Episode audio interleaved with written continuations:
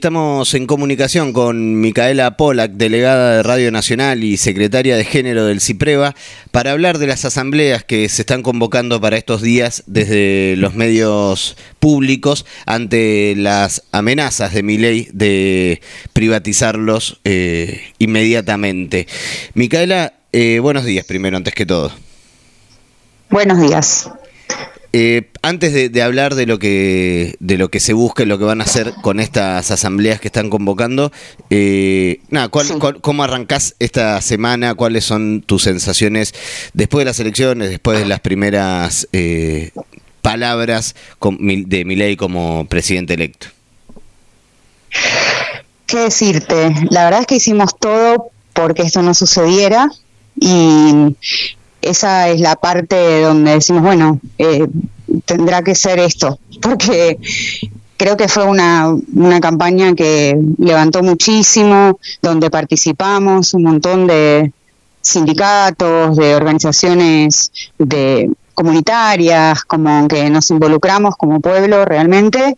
Y bueno, eh, nos supimos evidentemente contactar con algunas de las demandas que hay y que personalmente creo que, no se resuelven de esta manera, pero que están. Entonces, bueno, hay mucho para aprender, me parece, mucho para reflexionar. Hay que estar, eh, seguir organizadas y, y también sabiendo que muchas personas que votaron esta opción van a estar dentro de no mucho eh, con nosotros en las calles reclamando porque sobre todo van a ser quienes más puedan reclamar porque han apoyado algo que no les va a devolver lo que estaban esperando. Pero bueno, es parte del aprendizaje también de esa parte y nuestra de, abrazarles cuando vengan.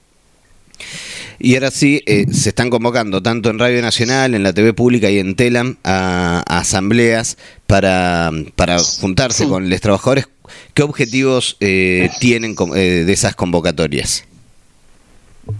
Bueno, para empezar, tranquilidad, digo, porque siempre que tenemos un cambio de signo político, sobre todo en los medios públicos, tenemos algún sacudón y entonces siempre nos convocamos a charlarlo. Evidentemente este no es un cambio más, porque ha venido con los tapones de punta contra los medios públicos en particular, lo cual creemos que tiene mucho de simbólico y mucho de, eh, de gritar y vociferar algunas cuestiones como es eh, la costumbre del presidente electo. Bueno, eh, ha venido a, a cerrar o a privatizar los medios públicos, pero lo cierto es que eso fueron declaraciones en un programa de televisión, que es su ámbito donde mejor se mueve, es su naturaleza, digamos. Así que mm, me parece que va a tener que entender primero que dentro de los medios públicos hay un montón de trabajadoras y trabajadores que tenemos una organización importante y que los defendemos, más allá de defender nuestros puestos de trabajo, que obviamente lo hacemos, también defendemos el lugar donde trabajamos porque entendemos cuál es la importancia de los medios públicos. Y además creemos también que hay un sistema político que no le va a permitir tan fácilmente, esto no es agarrar un papelito y gritar afuera como hacía en cámara, sino que va a tener que pasar por un Congreso, cualquier privatización que quiera hacer, y no va a ser tan fácil, porque recordemos que tiene 29% de los votos y esa es su representación en el Congreso. Entonces, no creemos sinceramente, más allá de que Patricia Bullrich eh, también ande vociferando con, con su amigo Hernán Lombardi, que ya intentó achicar los medios públicos y en algún punto lo logró porque nos, nos dio una paritaria cero y demás, pero la realidad es que hay un montón de dirigentes de las provincias que entienden realmente cuál es la función de, de, Radio Nacional, de TELAM, de la televisión pública en cada uno de sus lugares y sabemos que no van a permitir que algo así suceda. Ahí nombrabas, ¿no? Lo que fueron los, los años de, macrismo y el, el, el, avanzar contra también los medios públicos. ¿Crees que eh, en esa experiencia, en esos cuatro años, se generaron anticuerpos para, para bancar lo que puede venir? Hay una experiencia acumulada también eh, en esto, ¿no? En defensa de los puestos de trabajo, como, como decías, pero también en defensa de la idea de la comunicación pública. Sí, yo creo que en esos años de macrismo, sobre todo en Telam, tuvimos una experiencia que fue fundante.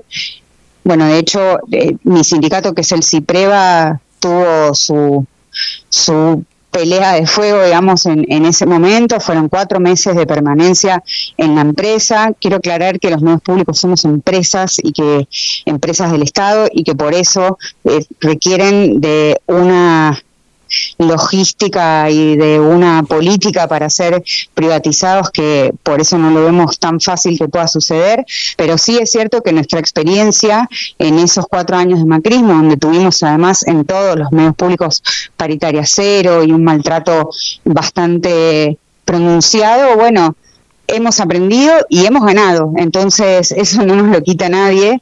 Y el Poder Judicial reconoció y reincorporó a cada quien que había sido despedida, despedido. Y entonces, bueno, creemos que eso es una, una experiencia que tenemos que, que nos va a servir muchísimo para seguir organizándonos. Sí es cierto que esas paritarias ceros que, que tuvimos en el macrismo vaciaron bastante los medios públicos. Nosotros hablamos siempre del vaciamiento porque eso implicó que con salarios de hambre, literalmente, un montón se fueran con retiros voluntarios, con jubilaciones anticipadas, sobre todo en Radio Nacional eh, y bueno, en algunos casos en Canal 7, pero la, la realidad es, en Telam fueron los despidos, pero lo cierto es que que sí pueden apuntar a un vaciamiento. Para eso nos organizamos y eso también lo vamos a combatir en caso que se repita con esta experiencia macrista también. Micaela, una última cuestión eh, referida también a, otros dichos de, de Miley o otras políticas que expresa también Miley y su sector. Como vos como secretaria de género del CIPREVA, eh, viene planteando abiertamente de que no existe eh, esa tal brecha de género eh, y, todo lo que vienen avanzando en contra de eh, la discusión de poder seguir aplicando la ESI y demás. ¿Cómo crees que esto ah, complica o agrava la situación de las compañeras en los distintos medios? Bueno, es un tema, también estamos muy organizadas en ese sentido.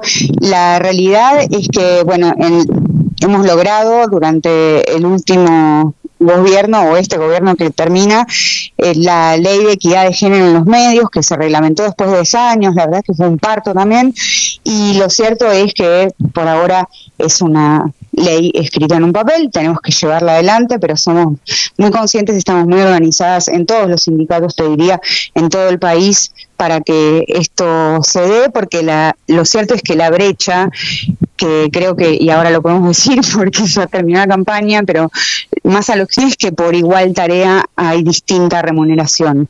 La verdad es que por igual tarea hay la misma remuneración, incluso en el ámbito privado. El tema es que no llegamos a hacer la misma tarea, porque estamos sumidas en un montón de cuestiones de cuidado y de eh, falta de formación por esas cuestiones de cuidado que tenemos que atender.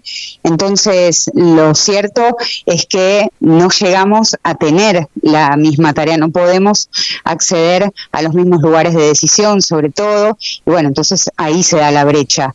Nosotras estamos completamente organizadas en ese sentido y también vamos a seguir peleando por eso.